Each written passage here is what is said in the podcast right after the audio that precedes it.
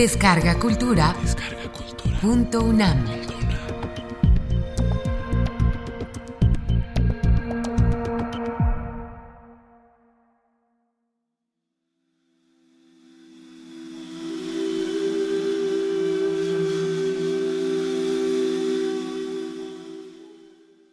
Cartas credenciales.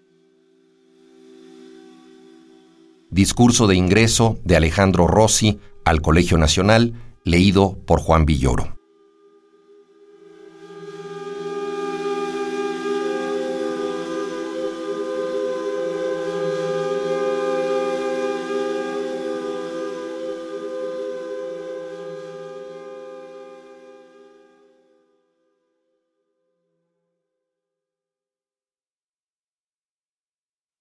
Es asombroso estar aquí.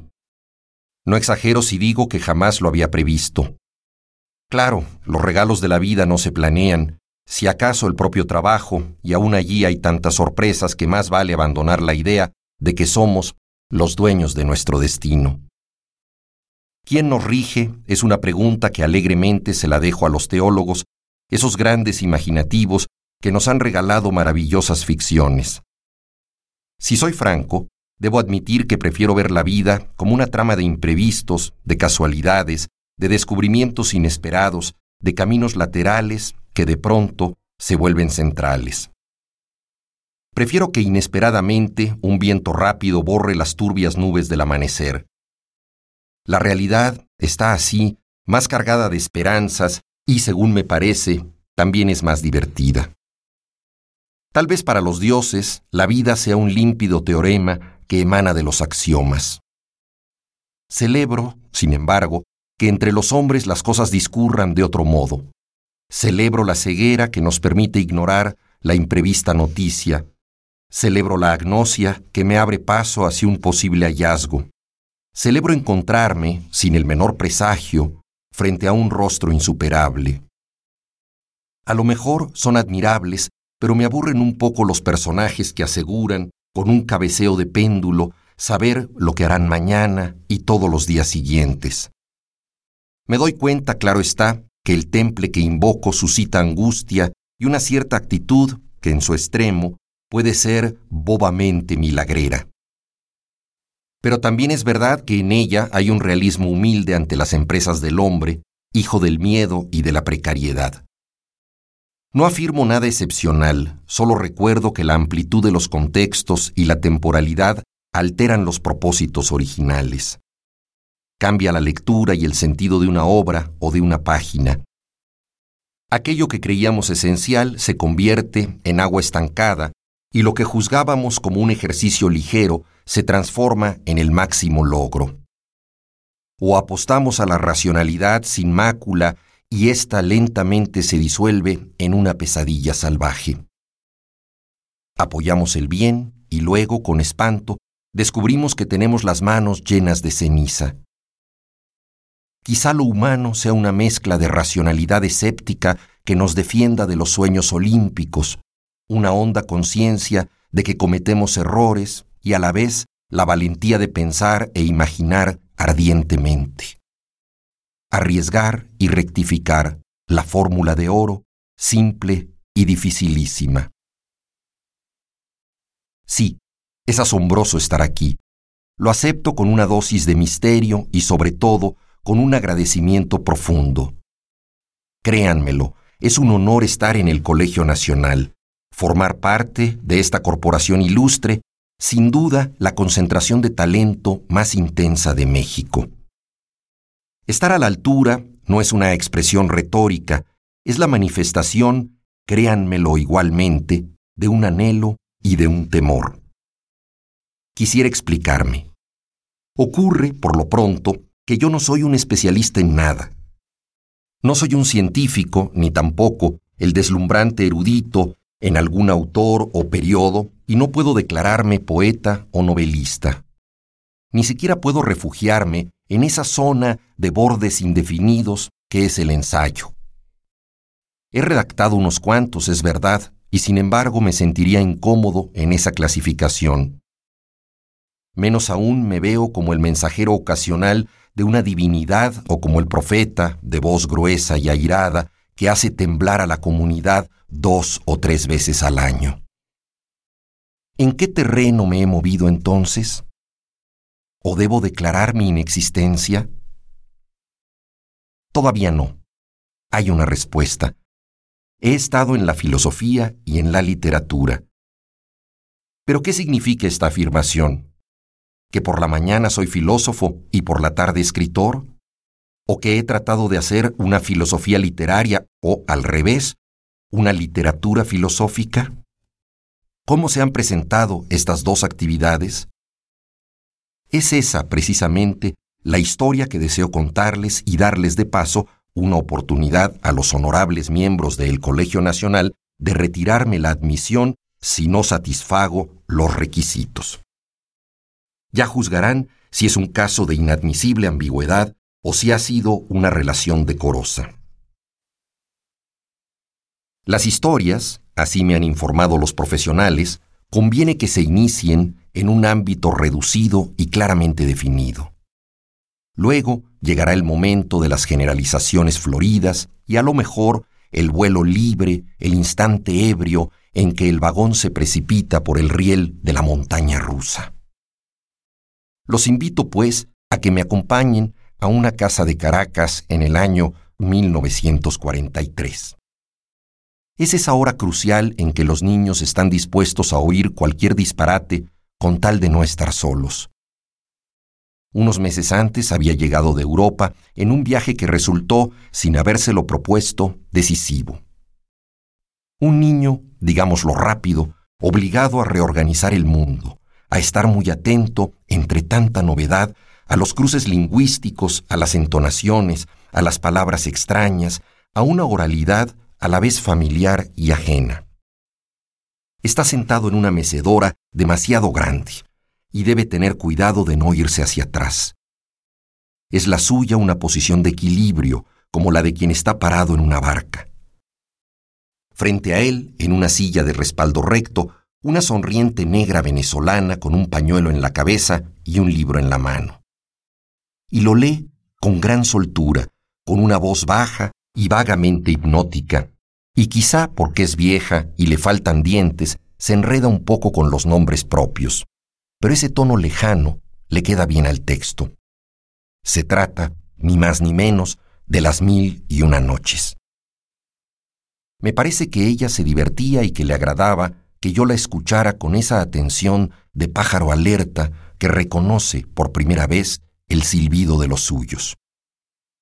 A la primera noche, como debe ser, siguieron otras y nos reuníamos por una suerte de pacto tácito, yo encadenado ya a esa narración que ella sorprendentemente había elegido.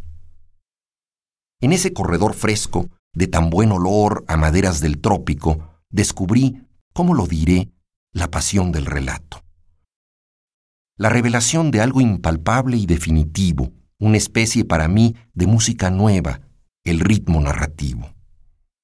Esto fue, más allá de la materia específica de las historias, lo que heredé de esas horas de remota lectura. Creo, sin exagerar, que entonces fue cuando descubrí no la prosa, no la imaginación como un ingrediente de la vida, no la poesía, sino la literatura a secas bajo la forma de un cuento interminable, de una secuencia rítmica que atrapa el oído y también el corazón. ¿Por qué suceden cosas así? Es una cuestión que no pretendo resolver. ¿Para qué, por otra parte? A todos nos hace bien pensar que en nuestras vidas hay escenas esenciales. Me hace gracia advertir que eso ocurrió por intermedio de una traducción posiblemente muy derivada del original en una reducida selección tal vez pirata de la obra prodigiosa. Aunque me alarma recordar que apenas unos años después, en una geografía y clima diferente, durante un invierno de Buenos Aires, en la cama, aquejado de una otitis aguda, me regalaron otra traducción clave. Ya no de Oriente, esta vez en los alrededores de uno de los ríos literarios americanos. Las aventuras, ya lo habrán adivinado, de Tom Sawyer y Huckleberry Finn. De nuevo un estallido silencioso e íntimo. De nuevo, sí, el paladeo del ritmo narrativo, de nuevo la deliciosa sensación de entregarse a la marea del relato. Pero en esa ocasión también percibí otras cosas, ese raro poder de que un libro adivinara lo que pensaban esos dos muchachos. En segundo lugar, el entusiasmo asombrado de identificarme con ellos. O sea, la alquimia de que el escritor, al adivinarlos a ellos, me adivinara a mí. ¿Cómo era posible que al describir a Tom y a Hawk me describiera a mí? ¿Cómo sabía Mark Twain lo que yo pensaba o podría pensar? Dejaba de leer y me invadía una emoción intermedia de gozo y perplejidad. Es natural que fuera así. Había yo tocado un secreto de la literatura y un enigma epistemológico. Lo que sí tenía claro es que ya nunca estaría solo. Como si hubiera descubierto una comunidad humana más allá de las épocas históricas y de los paisajes distintos. ¿Qué otro regalo, me pregunto, puede competir con este, con el de saber que nos entendemos con personas tan diferentes? Yo pienso ahora que me había asomado a una verdad en la que aún creo. La literatura como el gran lenguaje subterráneo de la humanidad. La literatura como una conversación de todos, la que pulveriza, la que disuelve la extranjería o si prefieren, la que muestra la universalidad de la experiencia. Por otra parte, si no la hubiese, sería imposible la literatura. Y al mismo tiempo, vaya maravilla, nos enseña los tonos particularísimos de un habla, vive de esos detalles únicos, los ojos de Elena, la sorpresa interminable de la víctima, aquellos párpados que vio López Velarde, las manchas en la radiografía de Hans Castorp, los eructos de Blum, la inmovilidad absorta de Ireneo Funes, el sauce de cristal de Octavio Paz. No se vayan, por favor, les pido que pasemos ahora a una clase de penúltimo año de bachillerato. Es un colegio de jesuitas, pero de aquellos duros y mundanos, ramas de la contrarreforma, disciplinarios y diplomáticos. La lección de ese día la impartía un sacerdote que tenía fama de filósofo y de buen matemático. Tal vez por eso, porque le fastidiaba, nos había dado antes un atroz curso de álgebra que me dejó atarantado como si hubiese bebido un mal vino. Me llamaba la atención su nombre, que tenía ecos de prestigio antiguo, Honorio. El apellido lo callaré, quizá por astucia jesuítica. Pues bien, de boca del padre Honorio escuché mis primeras clases de filosofía. Lo sabemos, no siempre hay fortuna. Les aseguro que a mí también me hubiera gustado que fuera Bertrand Russell. El padre Honorio, qué lástima, era confuso, impaciente, hablaba con desgano, pronunciaba de un modo curiosamente asiático, como si hubiese pasado treinta años de misionero en las Islas Marquesas. La filosofía se presentaba además con una de sus peores caras, disfrazada de apologética, esa disciplina, nunca mejor término, encargada de decapitar al contrario. Dos veces a la semana, en efecto, rodaban las cabezas. La de Voltaire, el infame, el enemigo personal de la orden. La de Kant, otro ilustrado.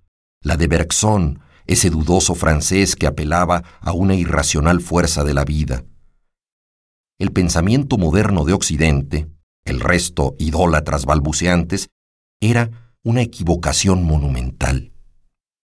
Entiendo que de esa carnicería me protegieron no otras ideas, sino la ignorancia y la indiferencia religiosa. La primera impedía que hicieran mella las supuestas objeciones, puesto que jamás me enteré de lo que en realidad pensaban los condenados a muerte teórica. La segunda, producida más por agotamiento psicológico que por una crisis de creencias, eliminaba cualquier fervor partidista. Sin que sea necesario contar toda la historia, me parece, sin embargo, que debo aclarar algo. Mi vida de niño católico había sido sumamente tibia. Si no cuestionaba los misterios y dogmas, de todos modos me sustentaban los supuestos religiosos. Forma de vida más que lucidez de verdades asumidas. La práctica era rutinaria. Misas, confesiones, sacramentos y otras muchas variedades. Participaba en forma un poco sonámbula, pero allí estaba yo, en la cola de alumnos frente al altar, poniendo cara de santo, pues sabía que nuestro prefecto nos observaba con ojos fríos, uno a uno. Leía algunos de los libros recomendados, sobre todo los que narraban hazañas en tierra de infieles, más por las aventuras que por la exaltación de la tarea evangélica. La iglesia romana convertida en Salgari. También fui padrino de varios niños chinos y africanos. El privilegio costaba unos cuantos pesos y así mi nombre aparecía en un termómetro dibujado en un amplio cartón junto a las rayas de la temperatura. Eso me gustaba, era un lazo imaginario con regiones desconocidas y aún hoy fantaseo con la posibilidad de encontrarme con algún ahijado. Todo seguía así, a media tinta religiosa, hasta que asistí a los primeros ejercicios espirituales, episodio narrado magistralmente en la literatura del siglo. Solo diré, para no acercarme siquiera a la voz mayor, que nos recluían por cinco días en una hermosa casa de grandes jardines, cada uno en un cuartito, con la prohibición de hablar entre nosotros. Al principio me excitó la situación, como si estuviera en el umbral de un sabroso secreto. Pero al atardecer del tercer día, el padre Furlong irlandés aficionado al rapé, me ordenó que me confesara con él. Supuse que sería lo de siempre, un rápido paseo alrededor de mis recientes debilidades, alguna pregunta abstracta del confesor y una que otra duda propuesta por mí para hacerme el interesante. Furlong apenas me dejó hablar. A la primera o segunda frase susurró rabioso que me dejara de imbecilidades y comenzó a interrogarme con una horrorosa precisión. Ninguna respuesta le parecía satisfactoria. Que le describiera la escena, que no me saltara ningún detalle. ¿Qué había pensado? ¿Qué asociaciones me habían venido a la cabeza? ¿Eran acaso frecuentes? ¿Qué me atraía de aquel amigo? ¿Por qué conversábamos tanto? Si los tenía, ¿cómo eran mis sueños eróticos? ¿Se repetían? ¿Me daba o no me daba cuenta de la suciedad palabra preferida de Furlong, en la que vivía? ¿No aspiraba yo a la pureza, al cuerpo limpio, intocado? Allí es cuando me permitía un respiro, cuando se perdía en la enumeración, en la recreación de imágenes blancas, inmaculadas, colores claros, corderos, nubes. Visiones que lo conmovían y precipitaban esa extraña elocuencia que lo ponía casi al borde del llanto. Era la suya una combinación de paraíso infantil y de minucioso interrogador, un policía del cielo. Con esa y otras muchas confesiones encendió, aunque ya estuviera latente, el circuito obsesivo. Ya no tuve paz. Mis actos y mis pensamientos se volvieron un mar de dudas, de callejones sin salida. Nada era lo que parecía, todo nacía con su signo contrario. En la cara del ángel veía al demonio el cual se transformaba en las facciones niñas de una virgen. Usos símiles de la tradición católica, aunque en verdad esos infiernos personales aparecen igualmente en los laberintos familiares, por laicos que sean, en las burocracias intolerantes y en los contextos políticos persecutorios. Es como si el lenguaje perdiera la mínima univocidad que lo sostiene, como si nos robaran las acepciones aceptadas, no sabemos si el pan es trigo o es el cuerpo de Jesucristo o es un puñal que nos ponen en la mano. El mundo se esfuma y nos autodevoramos en unos simulacros de análisis y razonamientos. Quedan los rituales privados para alejar la angustia y alcanzar un descanso precario. Son, sin embargo, agotadores, ceremonias solipsistas que pierden paulatinamente eficacia nunca ganan la batalla y más bien fomentan la multiplicación de las víboras. Llegó un momento en que sencillamente no podía respirar. Ninguna, pues, crisis de ideas, ninguna conclusión acerca de la invalidez de las pruebas sobre la existencia de Dios o la aceptación de alguna tesis materialista, según se decía en aquella época. Mis etapas religiosas fueron, entonces, de tibieza sonriente y de opresión. Cuando reflexiono sobre esos años, me doy cuenta de que allí se hizo clara una todavía persistente desconfianza ontológica y una insuperable distancia entre el actor y su acto, el hueco en el que, si hay suerte, se produce la ironía. La sospecha, nunca vencida, de que quizá hoy, en este mismo instante en que entro al cuarto, las lámparas no se encenderán. En esa condición estaba yo en las clases del padre Honorio, el cual, en su lengua trabada, mencionó términos que de alguna manera despertaron mi interés. Por ejemplo, a priori, predicables, deducción, inferencia, analogía entis, categorías, validez, y seguramente otros más, las divinas palabras de la filosofía que en esas mañanas de cháchara apologética se hacían oír como el grito perdido de una cautiva. Un día me acerqué a Honorio para pedirle alguna lectura adicional. Me miró con una enorme suspicacia, como si fuera a gastarle una desagradable broma, y ante mi insistencia machacona, a regañadientes metió la mano en el interior de su linda sotana de seda y sacó una libreta de papel cuadriculado en la que garabateó el nombre de un libro. Se trataba, lo reconozco, de un estupendo manual, más que eso seguramente, de lógica escolástica. La ciencia de la lógica era su complaciente título y el autor se llamaba Coffey, un irlandés, caramba, otro irlandés, discípulo del cardenal Mercier. Lo busqué en la biblioteca y empecé a descifrarlo con mi inglés indeciso. Un texto en su ámbito francamente bueno, de juego honrado y abierto que no roza la lógica moderna, aunque se refería a otros lógicos no confesionales de principios de siglo. En esas páginas se inició una de las pasiones dominantes de mi vida. Esa ficha bibliográfica, me digo, redime al padre Honorio, y para hacerlo más atractivo en ocasiones pienso que lo inquietaba una vena, una pizca de incredulidad. Pero esto es una fantasía mía que él, por supuesto, no me perdonaría jamás. ¿Qué me dejaron esa lectura y esas clases? Lo que menos les hubiera gustado, estoy convencido, a los pedagogos de la Compañía de Jesús. Un hondo desinterés por los sistemas de creencias y un interés casi exclusivo por los instrumentos conceptuales. Esta separación o fractura, en rigor, nunca la he superado y ha sido la causa de mi indiferencia frente a muchos problemas filosóficos. Es lo que me ha conducido, no puede ser de otro modo, a ulteriores elecciones y preferencias. No es fácil encontrar la tradición que nos conviene, aquella que se ajusta a nuestros gustos y facilidades la familia intelectual que comparte afinidades y aversiones, temas, estilos, mañas. A veces es necesario hacer largos rodeos y transitar por territorios ajenos. En el mundo hispanoamericano esto es aún más cierto porque no hemos vivido en culturas filosóficas propias, asentadas, y por consiguiente las generaciones y grupos han debido elegir, a veces sin antecedentes previos, no solo este o aquel problema, sino la cultura filosófica en la que discurre. La tradición, justamente.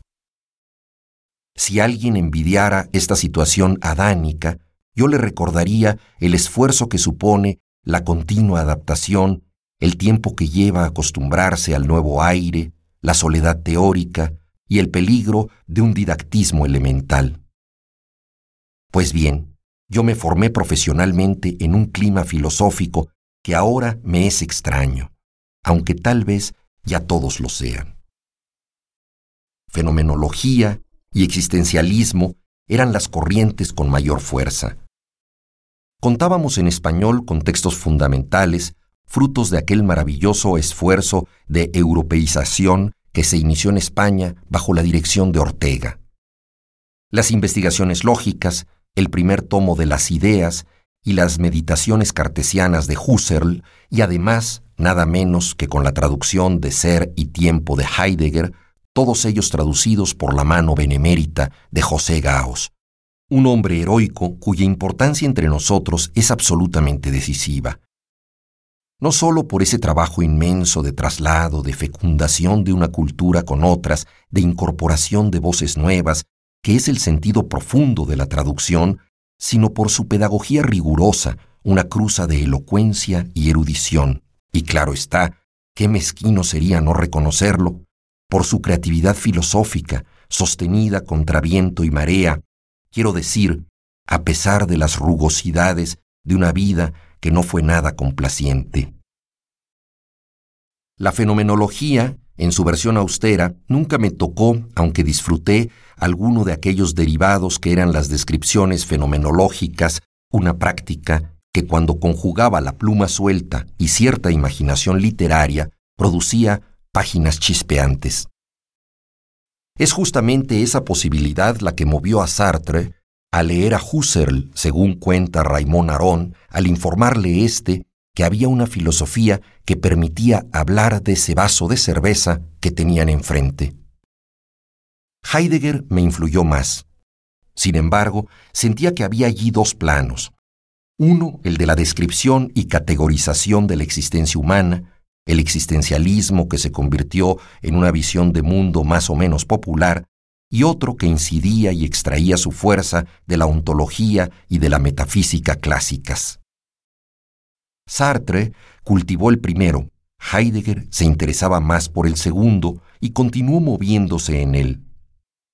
Me di cuenta de que yo necesitaba estudiar con mayor ahínco justamente ese territorio. En México, lo digo de pasada, el existencialismo no derivó hacia la metafísica. También leí La lógica grande de Hegel y escribí un libro sobre esos asuntos. Me asombro ante ese acto, pero también confieso que lo retiré de la imprenta después de haber corregido galeras. Quizá en una madrugada helada entreví su incorregible confusión. Fui a Freiburg y obtuve el consentimiento, uso la palabra porque había que atravesar varias antecámaras, de asistir a un seminario privado de Martin Heidegger que él impartía entre las aulas universitarias y una cabaña en Totnaumberg, aldea perdida en el corazón de la selva negra. Es posible que un día cuente esto con puntualidad de cronista. Por el momento, apenas quiero recobrar su exclamación al informarle que la traducción de Ser y Tiempo alcanzaba los dos mil ejemplares. Me miró con fijeza y solo dijo colosal.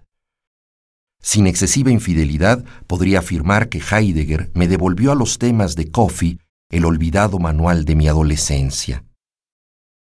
Me sumergí en Juan de Santo Tomás, en Ockham, en Cayetano y en algo de Tomás de Aquino. El primer curso que di en la Facultad de México fue acerca de esos problemas y en particular sobre la analogía entis, pero insisto, sin afanes o motivaciones religiosas. Se entenderá entonces lo natural que fue el deslizamiento hacia la lógica, en realidad lógica filosófica, y la filosofía del lenguaje modernas. Se comprenderá mi entusiasmo cuando encontré a Russell, a Frege y luego a un riquísimo conjunto de autores y libros. ¿Qué hice entonces? Las maletas y me fui a Oxford. Un viaje que marcó la vida. Allí me guió Gilbert Ryle. Necesitaría largas páginas para retratarlo cumplidamente.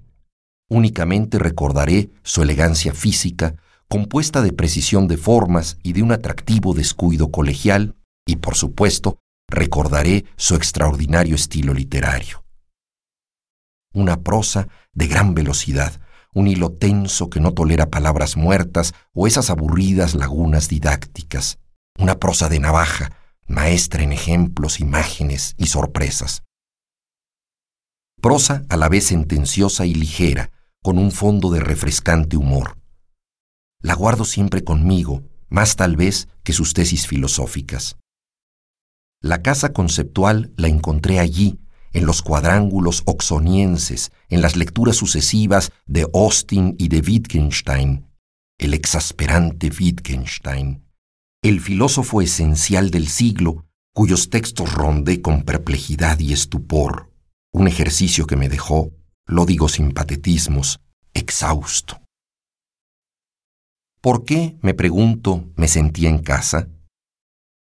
En ese nuevo mundo filosófico creí hallar la justificación de mi incomodidad ante la manera de plantear determinados problemas de la tradición. Por ejemplo, ciertas dicotomías entre idealismo y realismo, platonismo o aristotelismo.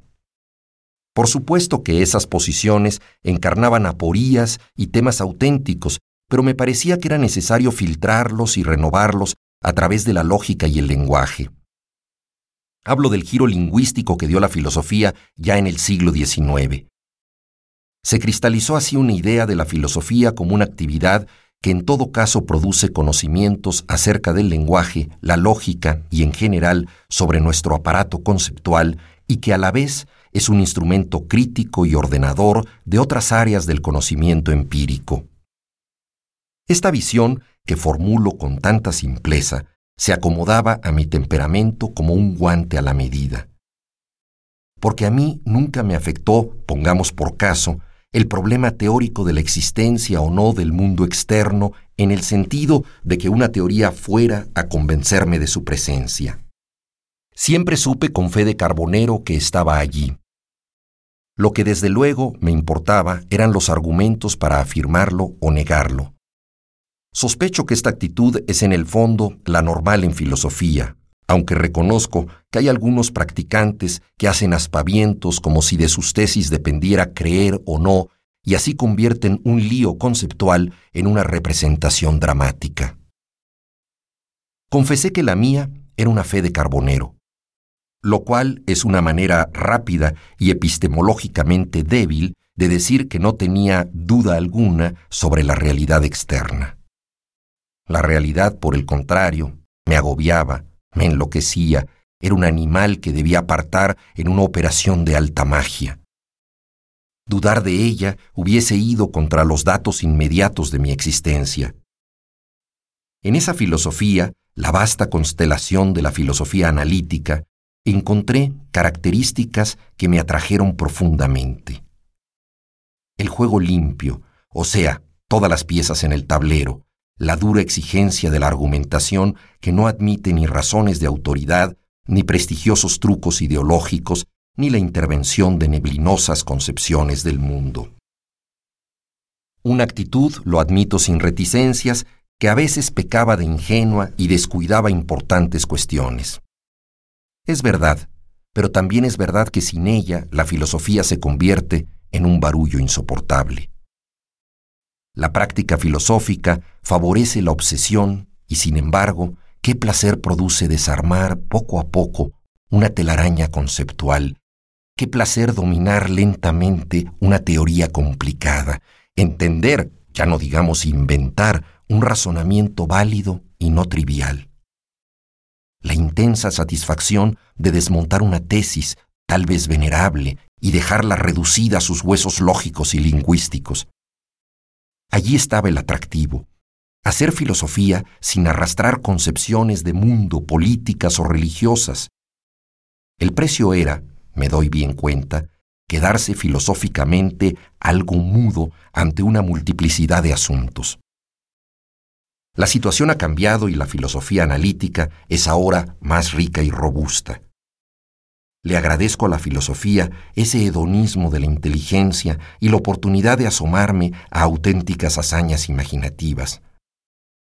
No olvido, faltaba más, que me brindó la ocasión de discutir descarnadamente con alumnos y amigos quienes frecuentemente me pusieron sin contemplaciones en mi lugar. Quizá allí me convencí de que una mala argumentación es, aunque duela, sencillamente una mala argumentación.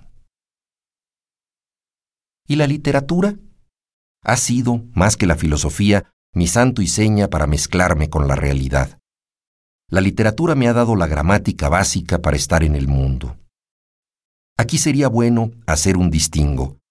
La literatura como un conjunto de obras y la literatura como una disposición humana. Por un lado los libros y los cuentos orales, y por otro la inclinación a convertir la experiencia en una suerte de narración continua, como si todo lo que me pasara fuera una historia, un cuento, a veces redondo, a veces inacabado, pero siempre bajo la forma narrativa. Yo era ese muchacho que llamamos cuentero, aquel que no puede dejar de hilvanar los hechos con un ritmo de relato. En ocasiones divertido y en otras exasperante. Con lo cual quiero decir que esa disposición, cuya explicación eludo, nos coloca en la literatura aunque no hayamos escrito ni un renglón. Luego, si hay buen destino, vendrán los aprendizajes de la artesanía. En efecto, yo he sido por largos años un escritor oral y un lector más o menos dedicado. Lo que no debe entenderse, por supuesto, como si nunca escribiera nada. Ya he contado en otro sitio que el ambiguo padre Furlong me obligaba a redactar unos textos sobre temas cuasi abstractos.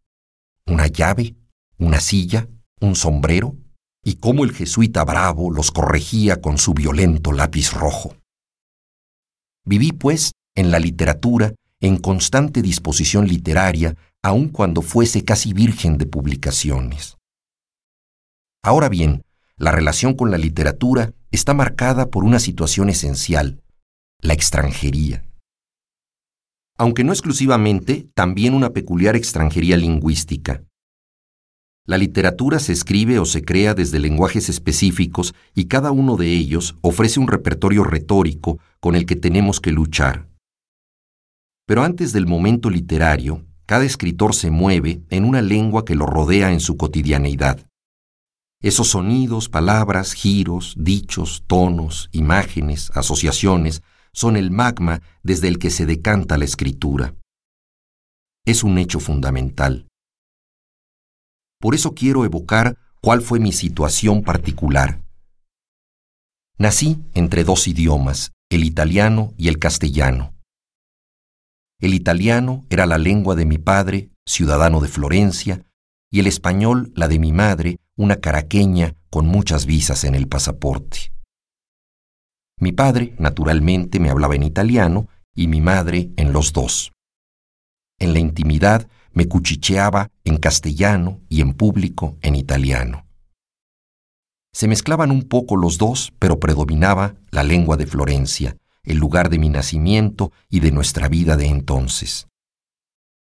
La primera educación fue en italiano y lo que es más significativo, en italiano charlaba con mi hermano, con los compañeros y en una edad temprana, con una imborrable mujer, suerte de niñera, mi interlocutora mayor, desaparecida en la Segunda Guerra en un campo de trabajo alemán. Una de esas mujeres toscanas de origen campesino que hablan con una viveza y propiedad maravillosas, las verdaderas dueñas de la lengua. El español estaba, pues, circunscrito a una práctica de alcoba y al trato con mis parientes maternos en sus frecuentes visitas y durante algunas vacaciones que pasé en Venezuela, la lejana Venezuela, que alcanzábamos en prolongados viajes de mar. En esas temporadas de trópico suave me empapaba de un castellano cruzado de andalucismos, tono canario y ecos africanos, herencia que por supuesto todavía guardo. Sin embargo, el italiano predominaba y recuerdo la molestia que padecí en una escuela a la hora de comer por no venirme a la cabeza la palabra cucharita que me faltaba para el postre y el grito, en realidad alarido, con que la pronuncié cuando al fin apareció cucharita, fue como mi primer examen de castellano. Entre paréntesis agrego cuánto me sorprendía al enterarme, en un texto suyo, de que Octavio Paz había pasado por una situación semejante. Naturalmente considero la coincidencia de buena suerte. Más tarde, aunque no mucho más, ya en Roma, asistí a un colegio mixto de idiomas dirigido por unas monjas españolas. Allí tuve un encuentro sintáctico con el español. no pienso en las espesas páginas del padre Coloma que me dictaba una de ellas en las horas inmóviles de la siesta, sino en una mañana en que durante el recreo varios niños y yo nos peleábamos en el baño por ver quién, seré púdico, se aliviaba primero. De pronto apareció la bella y terrible Madre Juana, la directora. Me tomó por un brazo y con un rostro severo, y cada vez más hermoso, me dijo silabeando despacio, ¿Sabes cómo se llama el que hace eso? Se llama un sinvergüenza. Me produjo un curioso efecto. En lugar de reflexionar sobre el acto supuestamente reprensible, entré en un estado de contemplación lingüística, asombrado de que la palabra que hasta entonces había entendido en bloque como una sola, en realidad se compusiera de dos y significara no tener vergüenza, sin vergüenza una inesperada lección de filología que sirvió de alerta idiomática. Lentamente, de manera lateral, me fui colando en el español. Siguió, en plena guerra, un tránsito por Sevilla y después el viaje definitivo a Hispanoamérica, el que trae el asentamiento en el idioma y el inicio de una extranjería permanente. Creo que la paulatina distancia, en este caso de la lengua paterna, propició una carencia de la que siempre me he dolido, una incapacidad para escribir poesía en español. En el intercambio de lenguas perdí algo que entreveo es esencial. Claro, a lo mejor esta es una excusa honorable para disfrazar una limitación congénita. Tal vez, pero ocurre que en italiano tengo mayor facilidad, aunque la ejerzo rarísima vez, digamos, para versificar y entonces me planteo si no habrá alguna razón más allá de los defectos personales. Sin generalizar demasiado y sin ahuecar la voz, me parece que en el idioma de la infancia se aprende el ritmo y la cadencia que el poeta natural utilizará más tarde. También se adquiere el tono y el tejido de asociaciones de palabras y sonidos. En la lengua primera se da ese milagro difícil de explicar que es la palabra viva, Aludo a ella, no soy capaz de definirla, como esa palabra palpitante que irradia una energía inagotable. Yo acudiría, para acercarme algo a ella, a la vaga distinción entre símbolo y representación. La palabra viva sería la que representa el sonido, el color, el peso, la masa de un objeto, la que parece el único signo, la única palabra posible para nombrar, digamos, el agua, la que nos muestra esa cualidad cristalina, ese ruido de líquido en movimiento. Con la palabra viva estamos a la menor distancia posible del mundo y de nuestra memoria del mundo. Con el símbolo se pierde esa inmediatez, esa aura, es lo que sucede cuando hablamos un idioma extranjero, Sabemos que ese fonema significa pan, pero sentimos que es un intermediario un poco mezquino y exangüe. Intuyo que la habilidad poética se nutre de ese fondo original, lo cual lleva a preguntarme qué sucede cuando escribo en castellano una escena que pasó en italiano, es decir, cuando recuerdo en español lo que viví en italiano. Quizá el lector no lo advierta, pero sí el que escribe. Si por ejemplo yo escribo Stamattina ho visto a Eva, se avvicinò e mi domandò ¿Qué fai bello? Era come la padrona de la spiaggia. Y después redacto en español aquel instante del antiguo verano y digo Esta mañana vi a Eva, se acercó y me preguntó ¿Qué pasó, guapo? Era como la dueña de la playa. ¿No hay cambio alguno? No me refiero a los problemas normales de traducción de un idioma a otro, sino a cuál de las dos versiones expresa mejor aquel recuerdo, aquella emoción. ¿Cuál sería el idioma ideal para describirla? Si tuviese que elegir cuál de los dos sería, según mi gusto, el más adecuado, ¿se me queda algo en el tintero si lo hago en español? ¿Es una ilusión esa lejanía que siento esa como falta de corporeidad. Es una ilusión la debilidad asociativa que percibo como si no recogiera las múltiples conexiones de la escena, como si fueran palabras sin memoria? ¿Qué hace allí la palabra guapo, más desafiante, menos sensual y que endurece así la expresión ¿qué fai velo? Pero no tengo acaso acceso a ese recuerdo de una manera directa tal que pueda recobrarlo en cualquier idioma con la misma densidad emotiva? Sospecho que no. Sospecho que esos recuerdos y esas emociones están escritos en un idioma particular. Si fuese de ese modo, yo estaría obligado, al escribir sobre ciertas zonas del pasado, a una continua transacción entre el lenguaje del recuerdo y el otro, que me impone sus ritmos y correspondencias. No es una situación dramática, es simplemente un problema estilístico, uno entre tantos. También era un acertijo estilístico el que me planteaban los cambios geográficos y la extranjería. Pienso en la ausencia de un lenguaje de la calle que fuera específicamente mío, en la carencia de ese arco que va de la lengua del patio y de la cuadra pendenciera a la literatura. ¿Cuál hubiese podido ser? ¿El de Florencia? ¿El de Buenos Aires? ¿El de Caracas? Cuando bajé de un avión en la Ciudad de México, año 1951, era ya tarde. La vida tiene sus tiempos. Por eso, por todo eso, Tal vez las preferencias por las prosas tersas y deliberadas, por el metalenguaje, por las parodias, por las narraciones incrédulas, las que tantean como un bastón de ciego la realidad, las que construyen el cuento de la vida como una incertidumbre y una adivinanza.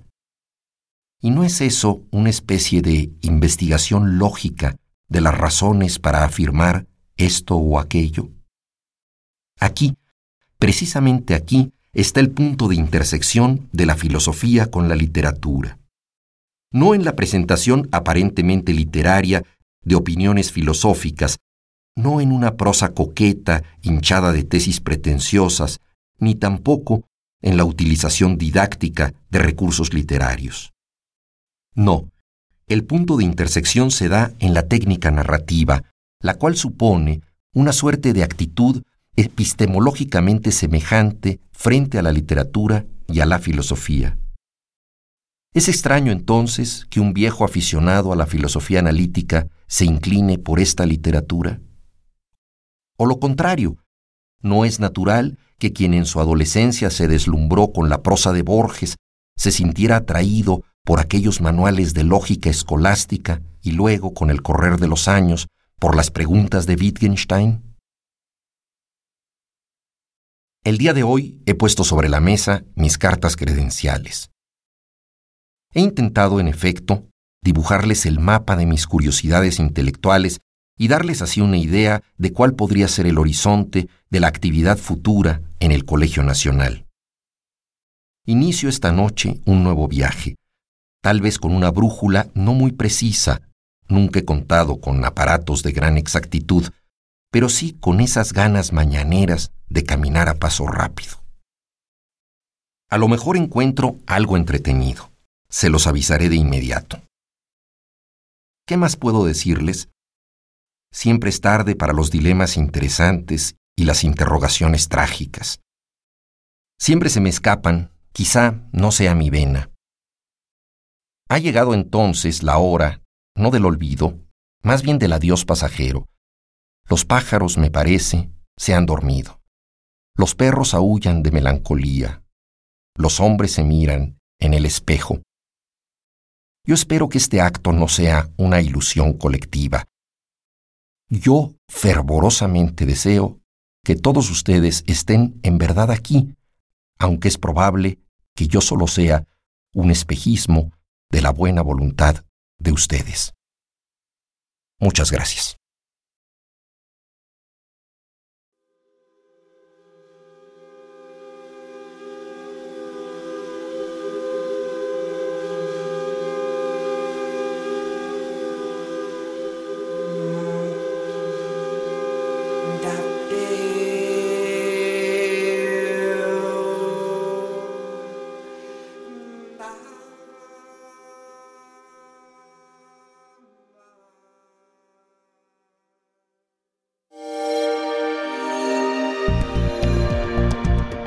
Descarga Cultura. Descarga Cultura. Punto UNAM.